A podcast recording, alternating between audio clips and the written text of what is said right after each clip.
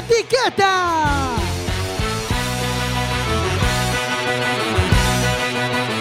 Quack FM, tu radio comunitaria. Estás en Quack FM, son las 10 de la noche y vas a escuchar sin etiquetas.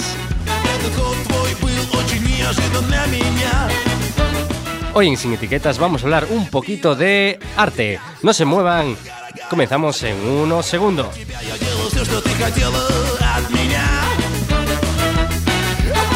По утрам и по ночам это в любое, бое, бое время дня. Тебе было все мало, ты меня западала. И сказала, что устала. Сука, ушла от меня.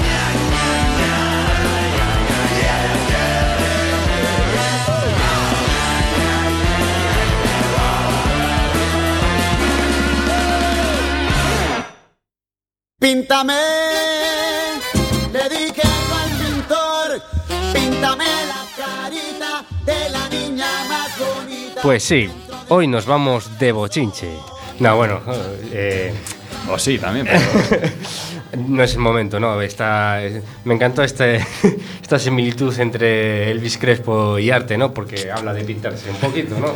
Brillante ahí, Barranca, muy fino. Muy fino. Está con nosotros, como no podía ser de otra forma, detrás de este cristal en los controles, eh, Alejandro Sánchez Bardanca. Hola, boa noite a todas e todos. Y Jorge Graña, como no. con Bueno, esta y te voz- todos. Con esta voz tan artística, tan sexy. y antes de nada, recuerden que esto es Quack FM y que tenemos un teléfono directo, que es el 881012232, en la que puede hablar del tema que no- hoy nos acude aquí en Sin Etiquetas, que es el arte. Es, y para eso tenemos hoy a Manu. Buenas noches. Buenas, ¿qué tal? Muy bien. Nos vamos. Vamos a hacer una carta de presentación a mano. Sí. ¿eh? Una pequeña carta de presentación. Manu, que has estudiado, bueno, primero ilustración y luego Bellas Artes en, en la Pablo Picasso, ¿no? No, Bellas Artes en Pontevedra. En Pontevedra, vale. de Bellas Artes, Pues Pontevedra. ya estaba mal documentado en ese, en ese aspecto. Y bueno, antes de nada, eh, bueno, esto es una carrera muy vocacional, entiendo. Sí, sí. O sea, es una cosa que no... Tus padres no te dicen, estudia Bellas Artes. Quédate la vida estudiando Bellas Artes. Por, por- por ahí. Bueno, fijo que hay algunos padres snobs que sí que se le da a decir, y tú no te mamá, ves que no sé pintar, tío, pero No, no, no. Y esto es un poco. eh, se le han lle- en, en tu caso, tus padres, cuando dijiste voy a estudiar Bellas Artes, se han llevado una decepción. O sea, querían que fueras ingeniero, querían que. No, mis padres cuando dije quiero estudiar Bellas Artes dijeron no. O sea, si quieres vete a la Picasso y, y estás allí dos años y, Y mira, luego si- si tal haces la Bellas Artes. Fue como fue por lo que fui a la Picasso. Mm, Eh, fue un poco así, fue coacción. Si no me tenía que ir a buscar la vida, o sea, era escaparme de casa, si no, y buscarme la vida. Es como el coche, ¿no? Es decir, ¿quieres un coche? Bueno, cómprate la moto y luego ya sé eso, vamos mirando lo, de, Lo del coche. sí. eh, pero bueno, supongo que al ser tan vocacional este, esta carrera, eh, es ya, tú ya lo tenías pensado de mucho antes, ¿no? A ver, yo ya siempre me dediqué a dibujar. En vez de atender en clase, dibujaba. eh, En vez de tener. sí, sí, ya desde de toda la vida. O sea, Pero dibujabas. el, eh, el típico cartoncillo este que te daban para, para escribir y apoyar, el mío era un, un cuadro absoluto, no, no había un rincón de ahí para, para tal. ¿cuál es tu primer recuerdo, Manu? ¿Cuál es tu primer recuerdo de, de- de creación artística que podamos decir? No sé, a ver, me acuerdo a lo mejor de ir a manualidades. Y el primer cuadro que, entre comillas, hice, que lo veo hoy en día y me parece que una mente sana no puede pintar eso, pero, pero en aquel momento todo el mundo decía, ay, qué bonito, qué bonito, y hoy en día no.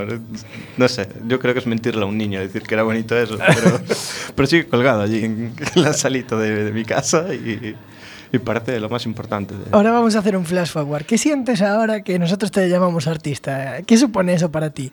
Eh, a mí no me mola nada que me llamen artista, me parece, no ¿Qué, sé. qué significa para ti ser un artista? Es que yo creo que es esto y que, que- que tener como años de, de experiencia o lo que sea, ya tener una trayectoria para que te llamen artista, pero es como cuando escucho... No sé, es que el término artista me parece tan, tan amplio que... O sea, tan amplio no, me parece que está acotado, pero que se usa para... A cualquier persona le llaman artista por, por cualquier Está cosa. devaluado. O sea, incluso, incluso se usa muchas veces como, como palabra peyorativa. o sea, a ver, artista, ¿qué andas? Ahí viene el artista. Sí, sí, a veces es como, es como llamarte perro flauta. ¿sabes? Es como una cosa así, parece que tiene ciertas connotaciones, pero no sé. El otro día, por ejemplo, había una, una entrevista de estas de, de, de Risto al Juli. Y el Juli no paraba de decir que el, torero, eh, que el toreo era una obra artística, ¿no? El matar el toro allí. Bueno, de hecho ahora mismo está considerado un acto cultural Exacto. por el por la ley española. Pero Desde- es cultural, no, no una obra de... O sea, hay siete artes y ninguna sale del toreo. ¿no? Ninguna parece matar a un toro, por ejemplo. No sé, yo es lo que digo, ¿no? Que a veces el Igual viene de que el- artista... cuando dibujan a un torero, ¿no? Se dibujaba antes, pues bueno, quedaba como una obra de arte y de ahí han extrapolado que era. Sí, espero que sea por eso y no por los trajes que usan. Claro, yo, yo supongo que será por los trajes. ¿no? veo poca belleza en, en esos trajes. Bueno, vamos a lo que vamos, Manu. Entonces, eh, vamos a decir una edad, a lo mejor a la que tú dices, "Buah, yo creo que, que quiero, no sé, a lo mejor tú eres de la época de la ESO, ¿no? Sí, sí, sí. A lo mejor entonces en esa parte de la ESO en la que te hacen decidirte, tú dices, no, yo voy a... A mí lo que, se me, lo que me mola es pintar, ¿por qué no voy a hacer eso? ¿Cuánta, cuánta gente crees que, que se niega a eso y que tú dices que sí? ¿Cómo fue esa situación?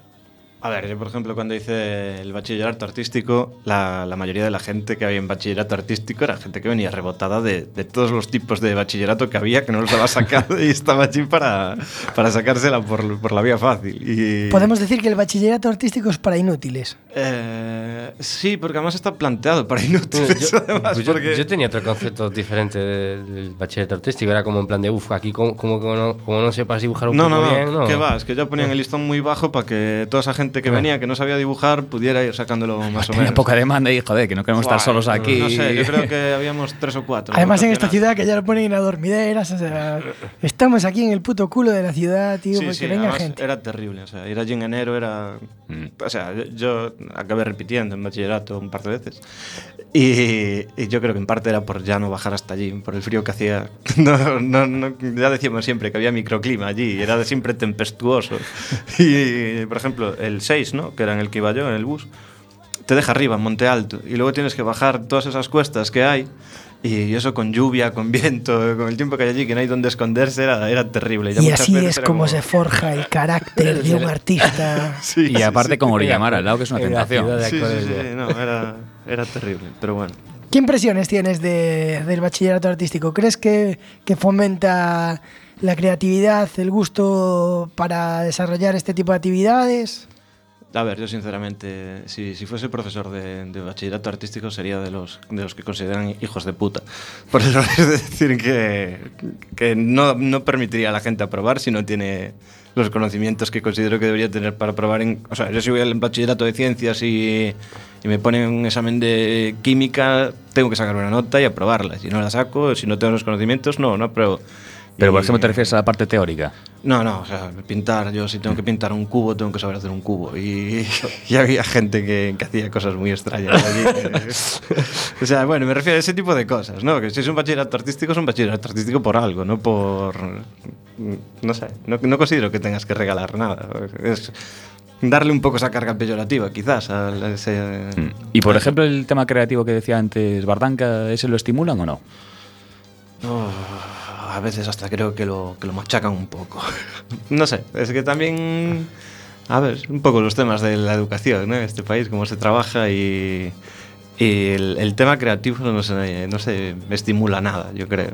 Eh, y bueno, a veces... Entonces, a la- ti te digamos que te ponían una te instalaban no te instalaban como si fueras un ordenador pues te vamos a instalar eh, anatomía cómo dibujar eh, Ojalá, ojalá fuera así. Eso me, me pasó luego. En, Ah. o sea, en la carrera me, me encontré con eso y eso me gustó. Pero allí te ponían un, yo qué sé, un, un cacho de una estatua y decían, ala, ahora dibujarla al carboncillo, que estaba bien eso. Pero bueno, cuando a lo mejor te mandaban a hacer un círculo cromático con témpera y tenías que estar ahí matándote a que el color te quedase súper planito y todo, eso era ag- agónico. O sea, no se lo deseo ni a mi peor enemigo, realmente. Y, y bueno, eran, eran cosas que se hacían y, y que a mí no, no, no me convencen nada, pero bueno, es- es- supongo que está así programado y Yo- es la que hay. Lo que pregunto es, ¿es algo, o sea, la capacidad artística de una persona es algo innato o, o es algo que se puede llegar a desarrollar? Es decir, eh, Dicho de otra manera, de dos personas romas como nosotros se puede hacer un... Tres, tres, Jorge. tres. exacto. A ver, yo siempre creo que cada uno tiene sus, sus cualidades artísticas, es solo encontrar lo que te funciona, pero cada uno tiene su mundo, o sea, pues antes lo estábamos viendo, si, si tú tienes un Mondrian no le puedes decir que te haga un mundo surrealista como el de Dalí, no, no le va a salir, o sea, que eso cada uno tiene que, que encontrar su... No se preocupen, Subida. queridos oyentes de Quack FM, queridos oyentes de Sin Etiquetas, no sabemos lo que es un Mondrian, no tengo ni puta idea, pero nos lo explicará más adelante. Eh, ahora vamos a seguir hablando de tu adolescencia, de tu adolescencia artística, si te parece, Manu. Eh, aparte de, de la formación, ¿qué era, ¿qué era lo que más te llamaba en esa época?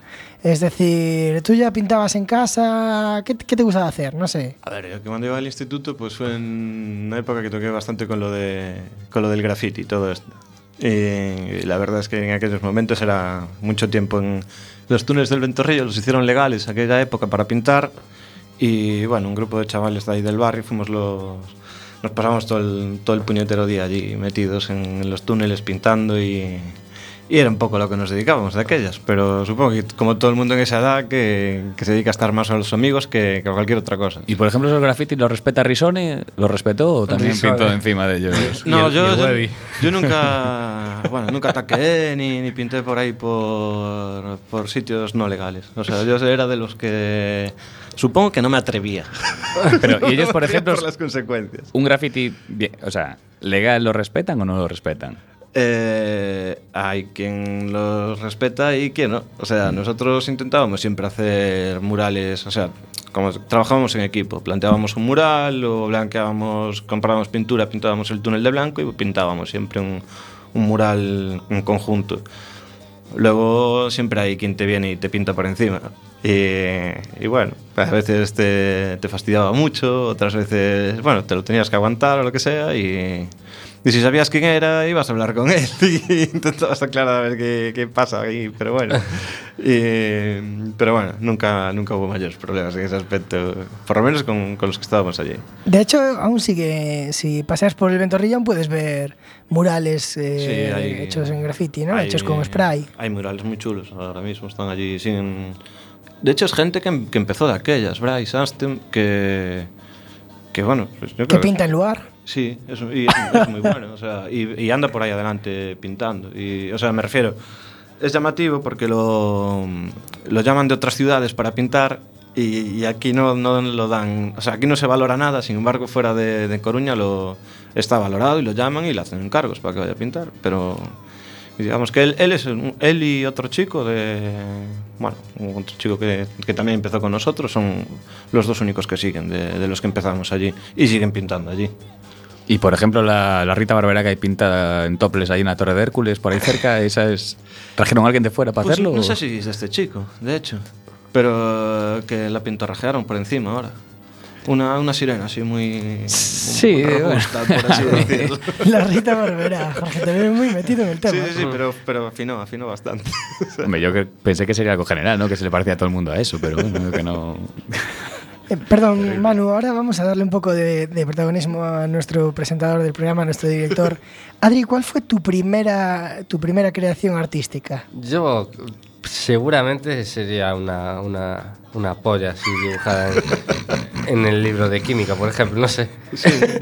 No, eh, ahora, fuera coñas. De pequeño tenía cierta obsesión por dibujar eh, a Son Goku. Ah, Ah, sí, sí, sí, O sea, dibujaba a Son Wanda, Son Goku, a Piccolo, ve unas ondas vitales por ahí. No sé si eran muy buenos los dibujos, pero estaba todo el día dibujando Son Goku y miraba los, los manga ¿no? de Son Goku y miraba cómo hacer para que se pareciese más. Esa fue, fue toda mi, Sí, toda sí. mi carrera Yo- artística. Yo, tenía varios de esos también. o sea, Siem- y siempre, siempre primero te planteabas el pintar los, los porque claro, venían en blanco y negro, ¿no? Y luego de- de- pensabas, no, si realmente queda más bonito en blanco y negro, luego vas Mm. evolucionando. Eso es porque no, eso es porque no sabías hacerlo, tío, pelotudo. Si siempre, lo, siempre querías verlo en, eh, en color, tío. Y bueno, esa es toda mi carrera artística. Vale, No vamos, a si- volver al parte- sí. vamos a volver a la parte interesante. Manu, acabas el bachillerato y decides eh, Pone pies en Pontevedra. enfrentarte a tus padres y, y arrancar para, Eh, Bellas pa- Artes para en Bellas Pontevedra, Artes, sí. en Pontevedra. sí, sí, sí, sí. Aquí voy a hacer yo una acotación. La fiesta de Bellas Artes, eh, la fiesta de, de la Facultad de Bellas Artes es la mejor fiesta universitaria que pisé con mucha diferencia. Sanero. Sanero. Brutal, brutal. Perdón, podemos No, seguir. ¿Cuál fue tu primera, tu primera impresión al llegar a, a la facultad? A Eh, ver, ¿Qué eh, expectativas tenías y, y cómo, te, cómo te encontraste? Yo, como os dije antes, repetí varias veces en bachillerato, por lo tanto me tocó la, la excursión que hacíamos a Pontevedra para ver la facultad, para luego ir y todo. La hice un par de veces. y claro, conocía, conocía gente, ¿no? Me movía en el mundo ese del graffiti y todo. La generación que entró antes que yo, había muchísimo chico, más que chica, y, y se dedicaban casi todos al graffiti. Fue una época de, de eso, de explosión del graffiti y casi todos hacían graffiti. Vale, cuando entré yo casi no había tíos y, y no había nada. Oe. No había nada de graffiti ni nada. Y ¿No le gustan a las chicas el graffiti? No, que va. No. Las chicas, no, a ver, a alguna le gustaba y todo eso, pero me refiero que no, no practicaban ninguna eh, eso. Y bueno, que conste Bueno, que yo claro. también ya estaba un poco desarraigado de eso en ese momento, ¿eh? pero, pero bueno, que el ambiente que yo conocía de Bellas Artes ya había cambiado totalmente y no tenía nada que ver. Y, bueno, eso, nada, entré allí, ya era, era un poquito otro rollo, pero bueno, el primer año siempre entras a tope. Supongo que a todo el mundo de la universidad le pasó lo mismo. O sea, cuando llegas a la universidad es un poco desfase todo, pero bueno. Y el primer contacto con ella es de, joder, qué guay, qué gente hay por aquí y tal, o joder, otra mierda más. No, yo por ejemplo, no, no, o sea, Claro, porque hay que recordar que venías de una desilusión, digamos, Mm. del bachillerato en el instituto, ¿no? Del, del tema artístico en el instituto, quizás. A ver, desilusión tampoco. A mí me molaba y estaba haciendo un poco lo que me gustaba. Tampoco conocía otra cosa, entonces no, no tenía para comparar, para decir... Pero bueno, era más bien la época tonta, que, que creo que casi todo el mundo nos toca. Y, Yo aún estoy en ella. Sí, no sé si salí yo tampoco. Pero, pero bueno, no, que... que a ver, es un, es un paso más. o sea, evidentemente hay una diferencia. Del bachillerato de artes a, a Bellas Artes, Bellas Artes ya está totalmente enfocado a las artes, mientras que el bachillerato sigues teniendo yo sé, que sé, cultura religiosa, lengua y cosas así que, que a mí realmente en aquel momento no me, no me interesaban nada. Y... Pero antes, eh, mo- vamos a recapitular. Antes de moverte a Pontevedra, pasaste por la Picasso. Sí, sí, sí, fui, estuve en la Picasso. Y, Y y, allí- y eso no fue un- para ti un, un puente hacia Es arriba. que, es que vamos a ver, es un. Sí, es, es como un punto intermedio entre el instituto y Bellas Artes. No llega a ser Bellas Artes, pero sí que es un punto intermedio. Y bueno, luego hay un factor muy importante que es el irse de casa. Que cuando fui a Bellas. Artes cambio de ciudad y, y ahí ya no. mm, Bueno, estás más liberado, como quien dice, o no sé. Y, y bueno, no sé, por, por, la Picasso también, a ver, fue mejor, yo creo. Estuvo mucho mejor planteado que, que el bachillerato de artes y, y ahí estuvo, estuvo relativamente bien. Y por ejemplo, cuando arrancas para Pontevedra, ¿tenías ya como el típico referente o algo que te gustaría ser? Una o sea, un artista que dices, joder, este tío que te inspire o algo así. A ver, a ver. Haciendo una analogía, es como cuando Jorge se pone, se viste de corto para ir a jugar a la peña y piensa que va a ser Sócrates o, o Garrincha, Garrincha. de hecho. Qué bien tocaste con Sócrates, ¿eh? Rey. Pues no, yo creo que en aquel momento aún no tenía un, o sea, un referente claro de a, a dónde quería. De hecho, pasé por, toqué mil cosas para, para intentar concretar en algo que no lo conseguí todavía, ni, ni eso, pero que en aquel momento tocaba de todo. O sea, no sabía, no sabía qué dedicarme en, o sea, en cuestión artística, Claro. no sabía si esculturas y pinturas y o sea, no dibujos tienes y- un estilo que te guste más que otro. no, o sea, es lo que digo siempre. Mm. Hay cosas de escultura que me, que me parecen brutales, otras de pintura y todo eso, pero sé que hay sitios a donde yo no llego, que yo no, no podría hacer. Y, Pero cuando entras no lo sabes. Claro. O sea, hasta que no tienes un recorrido no sabes hasta dónde puedes llegar y hasta dónde no. Y es un poco el conocerte en ese aspecto. Bueno, pues si te parece, ahora que hablamos un poco de cómo es la formación de alguien que quiera dedicarse al arte, eh, antes de que nos cuentes de qué se gana la vida de alguien que hizo Bellas Artes, que es un tema bastante interesante, Hombre, puede venir alguien y decírmelo a mí. vamos a pinchar un tema que se llama Graffiti, ya que hablamos de, de- de tu inquietud, de tus inquietudes hip hoperas adolescentes, eh, de un grupo que se llama Inmigrantes, que no tiene nada que ver con los grafitis, pero que me moló. Ay, ay. O, o también podemos poner este otro tema, graffiti.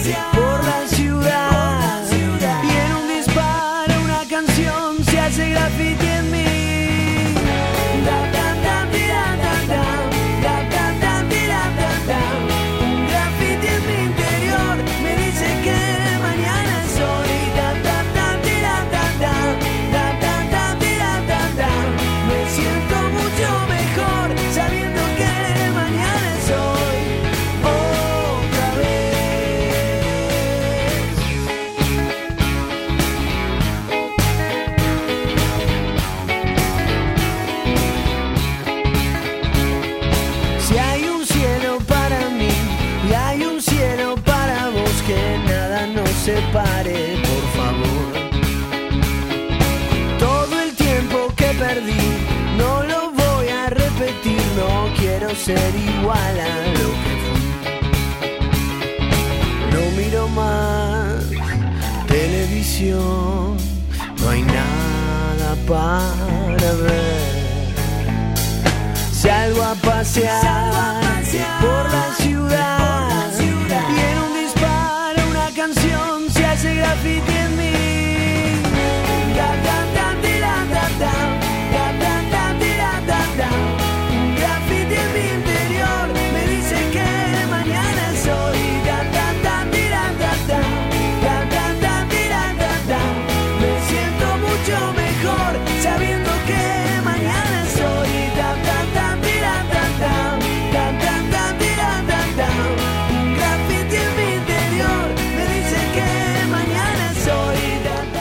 Ay, cuáqueros, ahora vamos con vuestra sección favorita, el deforme semanal.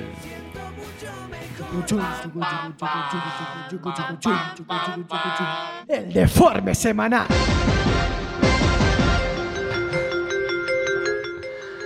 Albert Rivera quedó atrapado en una puerta giratoria a su llegada al cuartel de Ciudadanos en Madrid.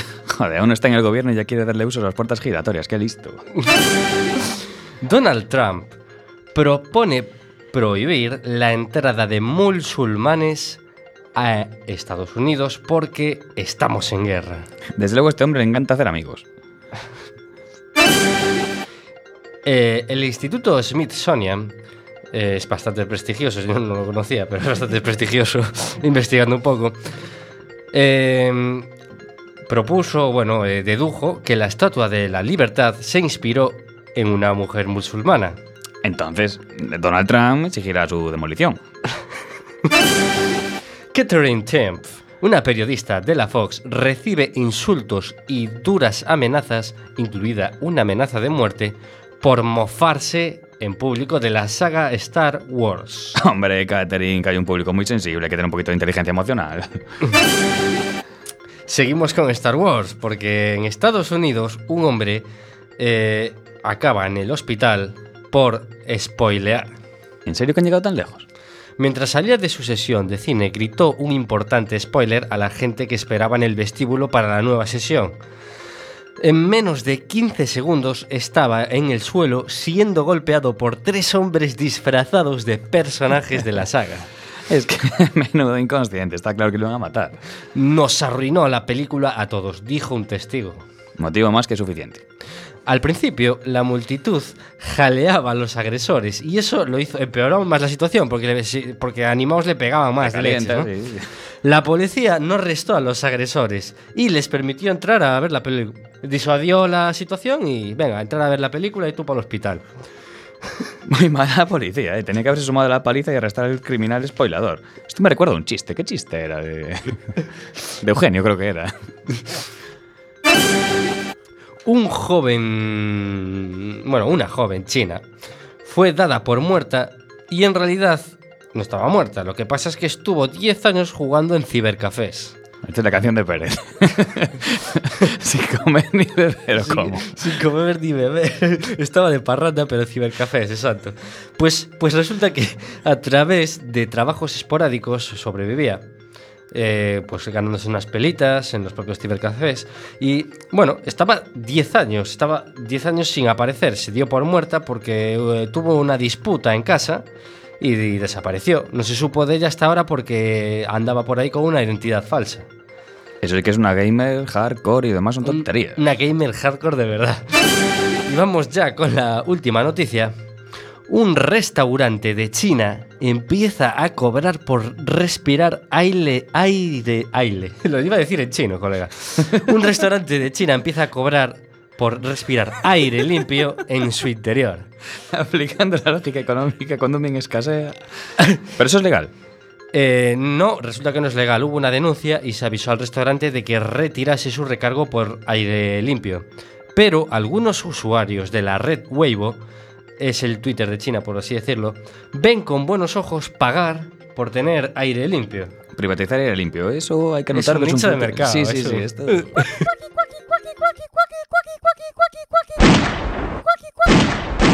Sin etiquetas.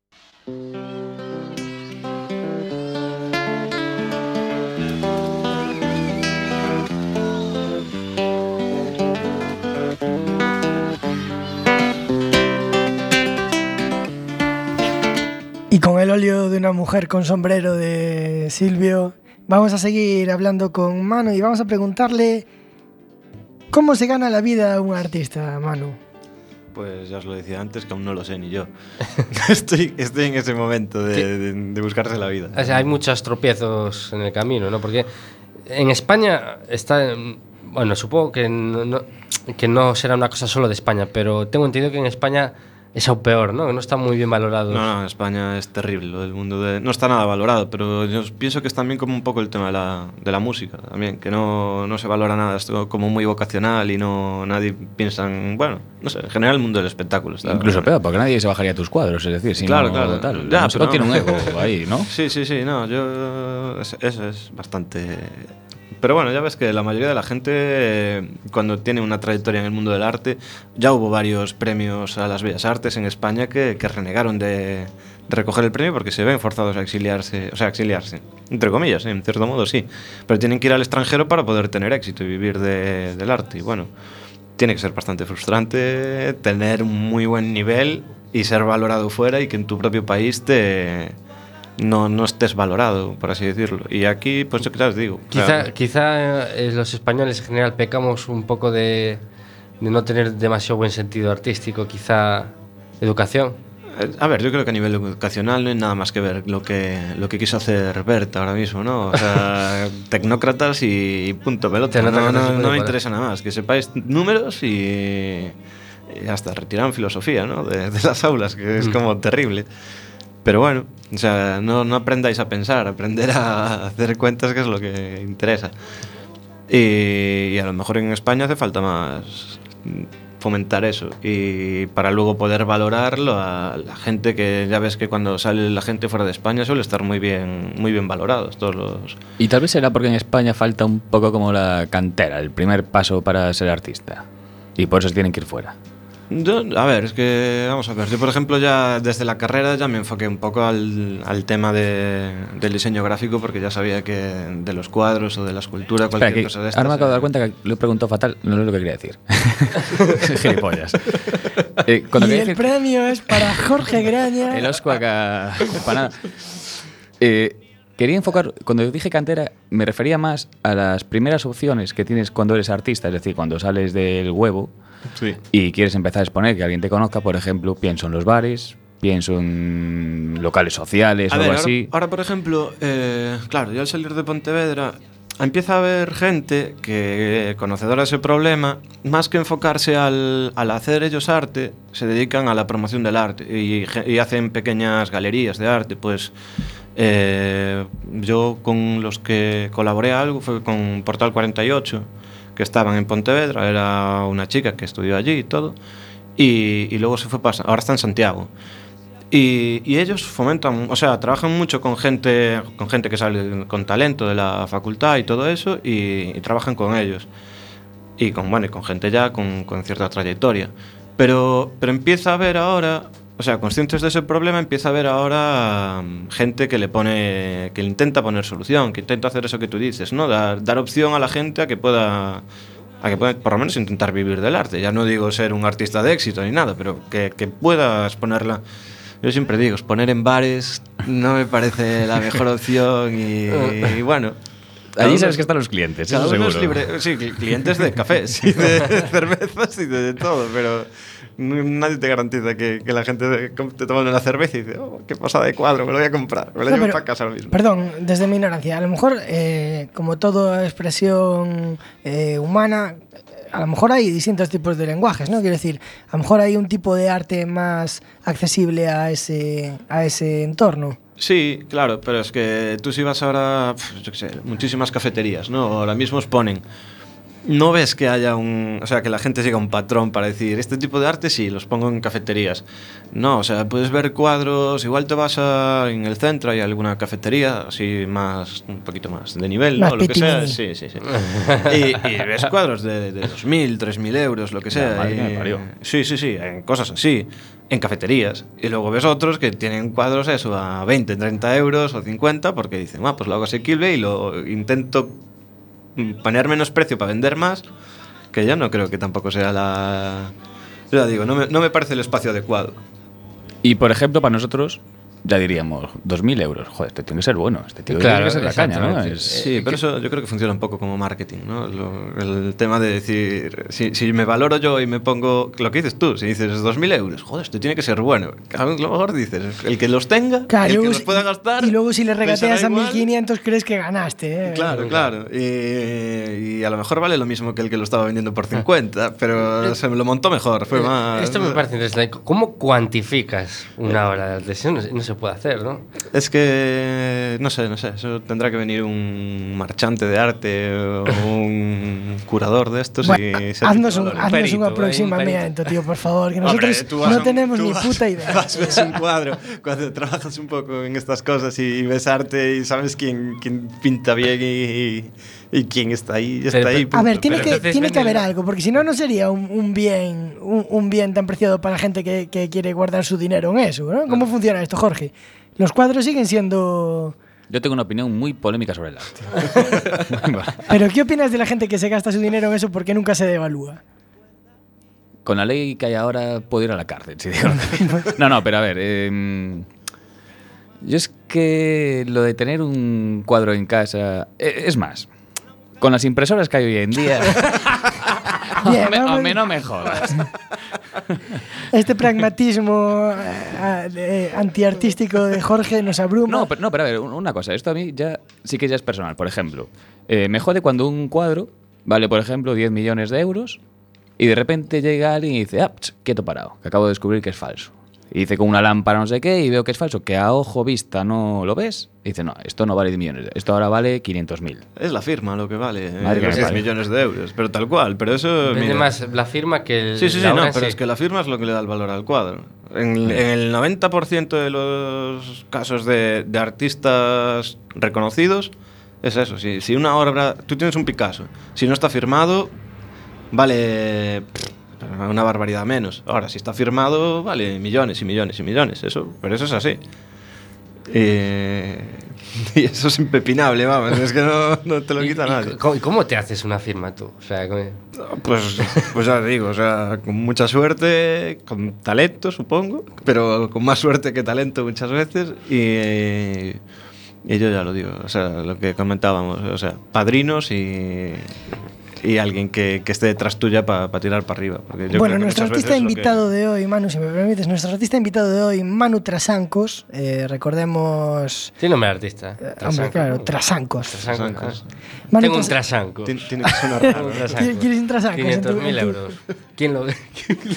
¿Quién los paga? Que me lo avisen. que- Pues sí, ya no sé si tiene padrino, pero ya tiene un cierto número de, de gente que le sigue. Por ejemplo, Diego Martín eh, en Facebook nos saluda, dice un saludo Manolo Crack. Y también nos pregunta si se estudia el arte de votar a ladrones corruptelas año sí, también. ¿Y qué tipo de arte es ese? Porque eso debería ser arte, ¿no?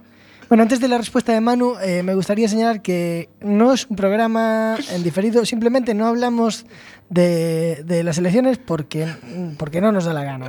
Porque serías el hipster. Claro, nosotros seguimos con nuestros programas de toda la puta vida, porque como la vida sigue igual, nosotros también. Entonces, eh, la pregunta de la, de la corrupción, ¿crees que es un tipo de arte también? Joder, yo creo que hay que tener uf, unas cualidades espectaculares para robar en la cara de todo el mundo y que la gente te siga, te siga votando. Pero bueno, es- es- estamos Eso es en, marca, en ¿no? el país por excelencia, ¿no? Porque tenemos ahí todos los casos que hubo de, de Madrid, de Valencia, de, de todos lados, de Baleares y, y siguen ganando los del PP. Es impresionante. O sea, siguen siendo... Que no tengo nada en contra de los del PP, no, que va. Pero bueno, En general, no, no, no. no, y menos si quieren gastar todo el dinero que robaron en un trasancos de 50.000 euros. No, bueno, joder, ya dice el anuncio, ¿no? No tienen nada en contra de las ballenas, eso siempre es importante. Y bueno, que, que vamos, que, que sí, que, que lo que dice este chico yo creo que tiene mucha razón, que, que en este país hay, Hay que ser artista. mucho artista. Sí, sí, Mucho artista. No robes una barra de pan, roba 7.000 millones. Co- Comentaban, no sé si era en la sexta o por ahí, eh, de una, una plataforma que se llama Planeta Rotonda, ¿no? Que decían que era un, un rollo el arte maravilloso para poder evadir dinero, limpiar dinero. Por ejemplo, tú haces una rotonda, pues mira, le echas más o menos los metros y dices, bueno, pues esta rotonda vale ah, 20.000 euros hechas. Le pones una lavadora, bueno, ¿lavadora cuánto vale? 700 euros, bueno, 20.700 euros. Metes un ladrillo en la lavadora, la enciendes, revientas a esa, le pones una firma, bueno, igual ahora la, la rotonda vale 700.000 euros, ¿no? Eh, Tiene una- un rollo artístico Eso sería una performance, sería obra efímera. Habría que buscar Y más. se... Bueno, pero luego dejan ir a chatarrada y tal. Y entonces, claro, eso concuadra con lo que decías antes de que el arte... ¿Qué, qué es lo que vale? Preguntaba Adri. La, la firman.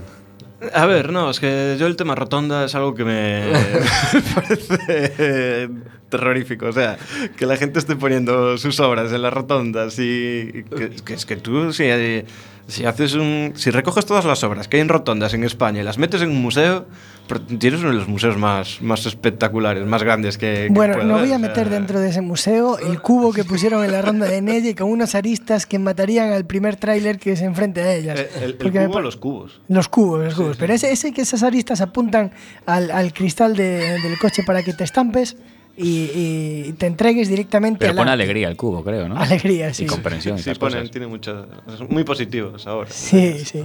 Unas aristas impresionantes. Sí, sí. Sí, no sé, son de esas obras que no, no entiendo, pero bueno, o sea, también tenemos allí el...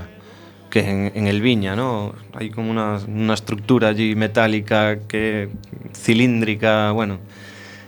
No, no sé, a mí me gustaría que me lo explicaran también. O sea, desde el punto de vista de, de un artista, vamos, artístico, a veces es eso, el arte necesita que te lo expliquen, porque muchas veces, y más si lo pones en una rotonda, ¿no? Que se supone que es un público muy genérico, que no va a tener unos conceptos artísticos. Bueno, a veces es, es ese arte de rotonda, ¿no? Que dicen a veces que, que ni Dios lo entiende. Y dices, bueno, bien, pusieron ahí un... Da igual que sea el, el pavo de la ronda de Nelle que, que la escultura, vamos, de la de Fabra, esta famosa del aeropuerto. Que, Bueno, por Dios, por Dios. O sea, pero bueno.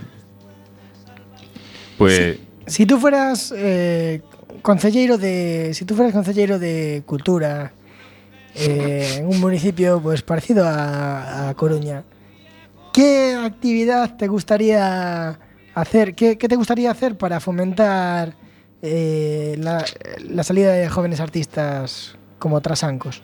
Hombre, pues yo creo que se podrían hacer tipo festivales o cosas así, ediciones artísticas que, joder, hay mucha gente con talento y, y eso está ahí y no se fomenta nada. Y, y muchas veces la, la mayoría de estas cosas son iniciativas de, de asociaciones o cosas así. No sé, por ejemplo en Pontevedra participaran una que la hacía en el Concello de Barro, al lado de Pontevedra, en Barosa, en unas cascaditas que hay allí, que es un sitio muy chulo. Pero es que lo hacía una asociación de un chico que estaba en una banda de música en colaboración con los de con los de Portal 48, estos que os decía antes, y eran iniciativas privadas y eso está muy guay, pero molaba que también ayuntamientos y estas cosas fuesen los que tienen esa iniciativa. Siempre parece que es cosa ajena los que lo tienen que hacer y, y luego ves que, que, que igual ese dinero de una concellería de cultura va bueno, para las fiestas de te viene Para un Berti- piso en Bertín Miami, Osborne, sí, en las fiestas de verano o, o Rafael y se gasta ahí todo el dinero y luego no hay para sí, sí, que ahora ya dijo Ciudadanos que tiene IVA reducido Sí. una industria tan potente en Galicia como las, como las orquestas. Bueno, pues, esas son muchas veces las, las propuestas culturales que hay para, para estas zonas, ¿no? Y, y bueno, a veces duelen un poquito ver todo Hace eso. poco hablando así de los pueblos y tal, hay, hay creo que era en México por ahí, un pueblo, una barriada horrible, y le propusieron a unos artistas que si lo querían pintar. Y bueno, pues, pues- pues sí. Y, lo, y pintaron un mega mural que es todo el pueblo. Aquí la verdad es que si cambiara la perspectiva, ¿cómo cambiaba el cuento? Eso, por ejemplo, lo, lo igual es- en Vigo. Sí que dijiste lo de barriada horrible. pues. ¡Zasca! en Vigo que, a ver, hay que reconocer que, que el urbanismo es terrible allí, o sea, como está, no, no sé, no sé quién estaba al cargo de eso, pero bueno, que, que igual hay un edificio altísimo al lado de uno bajo y siempre dejan esas paredes sin Mm. ventanas ni nada, como a la expectativa de que algún día hagan un edificio tan alto como ese y, y no tapen una ventana. Eh, había propuesto el Ayuntamiento de Vigo todas ese tipo de paredes y, y muros eh, de ladrillo, lo que fuera, eh, llenarlos de, de murales y de grafitis. Y, y están en ello. Y, joder, por ejemplo, si, si paseas por Madrid ya hay muchas paredes de ese tipo que están pintadas con graffiti y, hombre, embellecen muchísimo, le dan mucho más... mm, Le dan algo más a la ciudad que, que una pared de... Claro, pero igual dices graffiti y dicen, joder, vaya mierda, vándolos. Pero en cambio dices muralistas y Sí, dices, ah, caray, sí, pero- eso de siempre. muralista. El mural suena como. Parece que te van a pintar ahí a la cal o algo así, un fresco, ¿sabes? Así que vas a tener ahí un. Yo esto lo vi en, en Berlín, eh, en, un barrio, eh, no, me no recuerdo cómo era, este es todo el rigor que tengo en mis comentarios. No recuerdo de qué cojones era el barrio, ni cómo se llamaba. Ni si era recuerdo- Berlín. Ni recuerdo cómo se llamaba.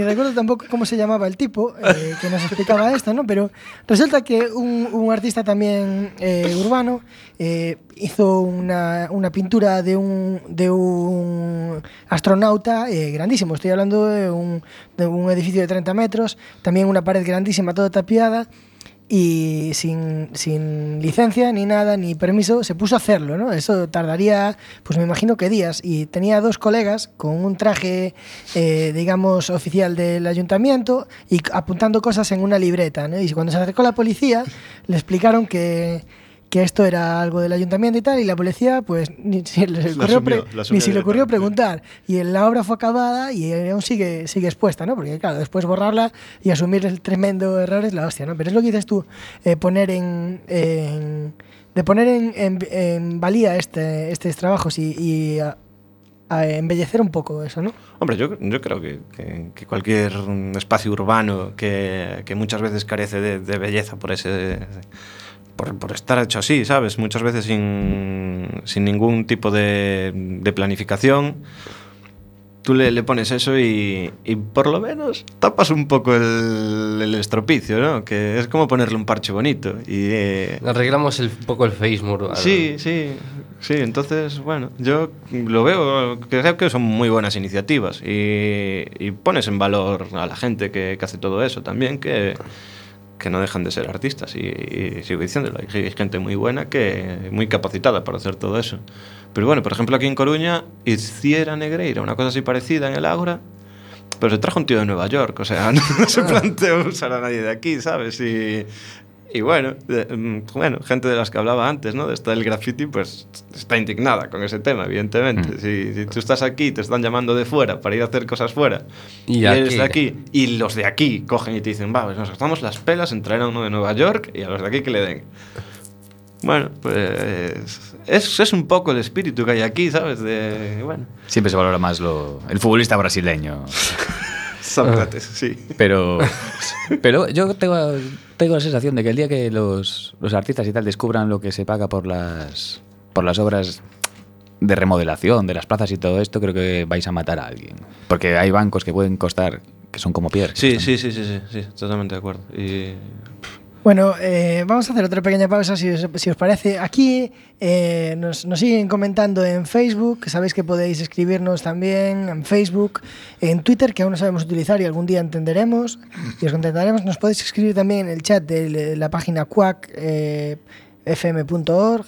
y Gelo nos dice que, bueno, te felicita Manu por, por el cartel ganador del, de la muestra de, la Feria de Queixo de Arzúa. Ya. Vale, pues muchas gracias, Agelo. Bueno, después hablaremos un poco de esto, pero antes vamos a hablar, vamos a pinchar un tema si os parece, eh, no sé, a ver qué te parece Jamiroquai, The Picture of My Life.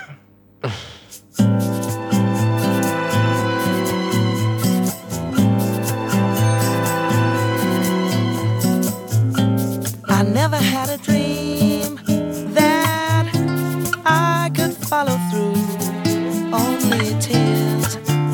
to my eyes once again. I don't know who I am or what I'm gonna do. Been so long, I've been hopelessly confused. This can never really end.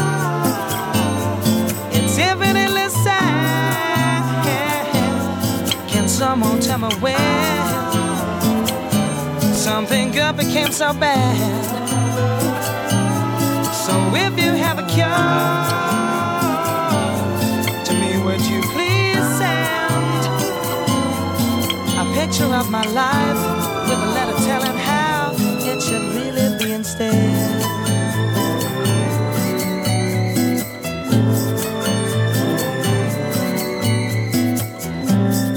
precipice is there, but will I ever dare throw myself in the sky?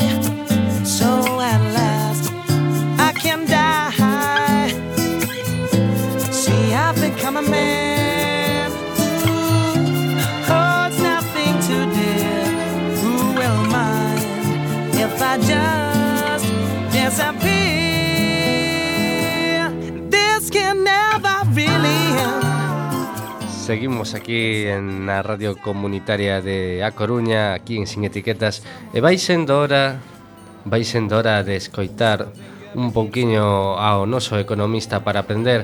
Eu creo que hoxe van a falarnos de índices. Imos, se vos parece, a escuchar a Money Money con a mía.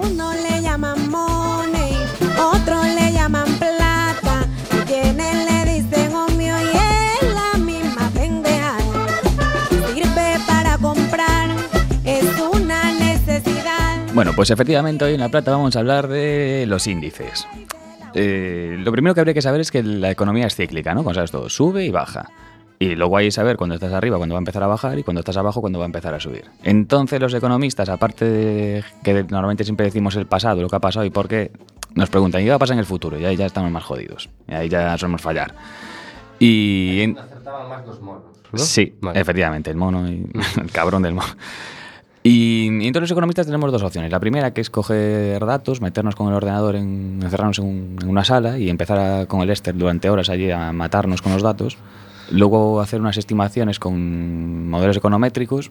Luego hacer una fórmula. Luego testarlo. Y luego probablemente no tengas nada. Eso es lo que suele pasar. Eh, no, intentas predecir y, no predices. Ujú. Vamos, se puede decir que esto sí que es abstracto y no las rotondas. ¿no? Pero luego los economistas tenemos esto que decimos, joder, pero ¿por qué voy a dar todas estas vueltas si puedo hacerlo mucho más sencillo? Entonces nos inventamos los índices, que son cosas que a veces ayudan a predecir cómo van a, qué va a pasar, pero de la manera más sencilla. Veamos un ejemplo. Por ejemplo, eh, existe eh, el índice de la altura de la falda de las mujeres.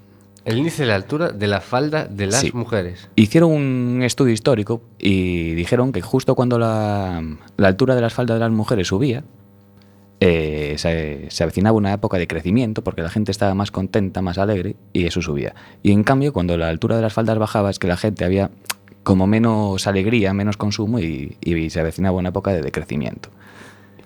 Me vas Y a la- decir que funcionó eso No, no, la coña es que si miras una gráfica histórica, hasta cierto punto valía. Hasta cierto punto. Eh, Esto hay que pillarlo por... Pero tiene su sentido al fin y al cabo, si las miras todas, acaban teniendo sentido. Por ejemplo, el- las compras de coches de lujo. Las compras de coches de lujo, cuando se disparan las compras de, de esos- de ese tipo de coches, es justo cuando estás arriba de todo y la economía va a empezar a caer. Porque si la gente empieza, la clase media empieza a consumir cosas que realmente no necesita y es cuando realmente la economía tiene una época de sobreinversión y va a empezar a caer. Resumiendo, faldas bien, coches mal. Efectivamente. Calzoncillos. Los calzoncillos también sirven, la compra de calzoncillos a nivel agregado también es un gran indicador del ciclo económico. Vamos con una que es una pena que no esté pana hoy, que esta sí que me dejó a mí totalmente flasheado, que es el de camareros calientes.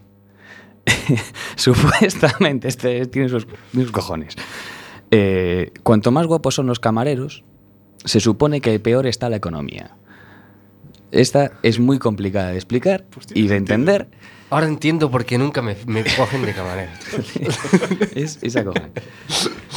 Y supuestamente dice que cuando la economía está en crisis eh, hay más gente en el paro y los, y los dueños de los bares contratan a camareros cuanto más guapos porque venden mejor. Esta es la idea de este índice y dicen que por eso funciona. Pero bueno, el que ya me dejó totalmente flaseado es el índice de los rascacielos, como indicador de, de exuberancia irracional de que a la gente se le va la pinza. Y realmente si tú miras los grandes rascacielos a lo largo de la historia, casi siempre coinciden con, con épocas de crisis. Por ejemplo, el Empire State se terminó en el 31, pum, en el 32 tenemos el, El peor año de la, de la Gran Depresión. El, el World Trade Center se termina en el 72, justo cuando es la primera crisis del petróleo.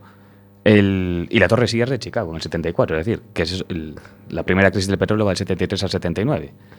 Tenemos luego las Torres Petronas en el 97, además, que es la crisis asiática. Y a día de hoy, por ejemplo, tenemos el- estos países de Oriente Medio que están condu- construyendo rascacielos a tutiplén, ¿no? el Burj Khalifa o algo así y tal, y todos estos. Se van a ir a la mierda entonces. Pues este índice nos dice que sí, que tenemos que apostar a caballo ganador ahí. El Millennium y Paco Vázquez. Sin etiquetas.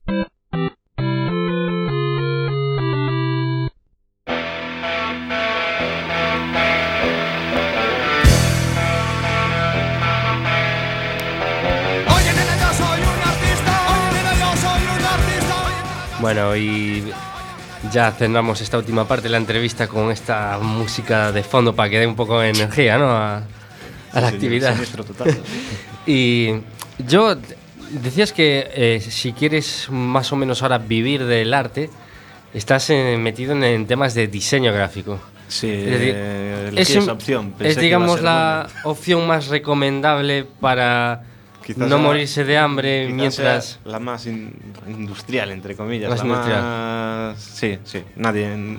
Ya no se contrata gente para hacer retratos y movidas de estas, ¿no? Entonces, hoy en día lo que hay es diseño gráfico. Para todos los productos tienen diseño gráfico. Y, Pero, ¿pero ¿qué entendemos por diseño gráfico? O sea, dibujar en Photoshop, dibujar en... Hombre, dibujar en Photoshop no. O sea, cualquier, o sea, cualquier producto que, que tengas en la mano tiene diseño gráfico. O sea, cajas, eh, webs, todo, todo, todo tiene, tiene bueno, su, la botella de agua tiene diseño gráfico, o sea, todo ese, tiene una carga. Eso no es más, más eh, territorio de, de, de, marketing, o sea, mm. de, esta, de, mm. esta, gente que estudia, pues. Marketing, publicidad y. Pero cosas. el que estudia marketing, publicidad. A ver, yo tampoco sé, mm, porque no mm. estudié marketing, publicidad, evidentemente, pero.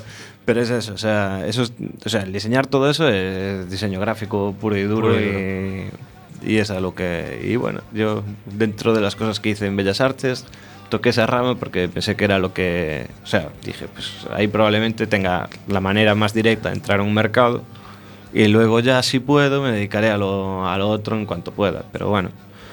A hacerse un nombre mientras haces diseño No, vi- vivir para luego poder hacer un nombre, porque tampoco tenía ganas de, de vivir un cuchitril ahí. y- Porque podemos decir que, y que robar pintura. tiene- digamos que, que tienes una que tienes una obra que, que podrías exponer, ¿no? Que a lo mejor no es tan amplia como te gustaría, pero Claro, porque eso es más, es más vocacional, o sea, le dedicas otro. El, el el poco tiempo que puedes y, y cuesta bastante. O sea, a veces llevar a la, práctica obras de ese tipo, o sea, obras más artísticas y tal, materiales y todo eso, tiene un coste económico que, que a veces hace difícil de. Es eso, si no, si no tienes unos ingresos, eh, es imposible. Y bueno, papá y mamá no dan para todo, o sea. desde aquí a que- los grandes mecenas de las ondas, eh, audiencia de Sin Etiquetas, si os interesa eh, promocionar el arte de Manu Trasancos, eh, poner de moda otra vez el mecenazgo y, de, y fuera del crowdfunding, por favor. Sabéis que tenéis aquí, podéis contactar con nosotros por Facebook, por favor. Amancio Ortega, que sepa que esto se escucha en el parrote, es decir, que... Y yo tengo una duda así de cara al, de cara al futuro. eh, ¿Por dónde pueden ir los tiros en este mundo del diseño gráfico y del arte casi en general? Que son las impresoras en 3D. ¿Tú crees que eso puede ser un poco el futuro así de los artistas? A ver, todo. Es que hoy en día con el arte conceptual todo, todo es, es artísticamente. Es, es posible todo. O sea, cualquier, con arte conceptual te pueden hacer con cualquier cosa, puede ser arte. Entonces también es eso, que las impresoras 3D te facilitan mucho llegar. O sea, es un paso más, o sea, es evolucionar. un- una herramienta más, realmente. No, no creo ni que vayan a quitar, ni que vayan a generar más. O sea, va a ser una adaptación. Supongo que también cuando salían las impresoras normales, más allá de, de la imprenta común y corriente, igual alguien hace 30, 40 años se planteó lo mismo y, sigue habiendo lo mismo o de, otra manera, pero se, se reencauza. Yo quizá lo que veo es que hay un avance tecnológico y- y en el arte parece como que aún se sigue, bueno, se sigue, aún no, obviamente se sigue porque respetando esas artes tradicionales, no? Sé, pintaje al óleo, esa Sí, se respeta, pero hay muchísimo arte, mm. o sea, enfocado a la tecnología, pero es una mm. barbaridad, o sea, desde los memes los memes, que son una, es una pasada lo que le da la olla a la gente, pero, pero no, hay, hay arte con, hecho con, con, programas de 3D, pues supongo que en cualquier momento en Arco, en Madrid, veremos cosas hechas con impresora 3D, o sea, eso no... Pues allí, allí nos vamos, ¿no? Al Festival de Madrid El Arco, que sí. es... Que, bueno, si nos puedes hablar brevemente en 10 segundos de él... Sí, bueno, alguna lo, vez. lo, visité alguna vez y, y bueno, es, es, interesante de ver porque se, se ve un poquito de todo. Entonces, pues... Bueno, pues tenemos que ir cerrando ya porque esto pues tiene un tiempo limitado y estamos más o menos a 30 segundos del cierre. Entonces, Bardanca, saludos. Moitas gracias a todos, gracias eh, despedirnos tamén da xente que está mm. nas ondas, da xente mm. do Facebook, eh, que, que sempre nos fala. Eh, este excelente trabajo de Jorge Graña y muchas gracias por venir. Nada, gracias a Manu. vosotros. Y bueno, nos dejo, que seguimos escuchando Sinistro Total, si, si os parece, ¿no? Como di, Siniestro Total, eh, nos vemos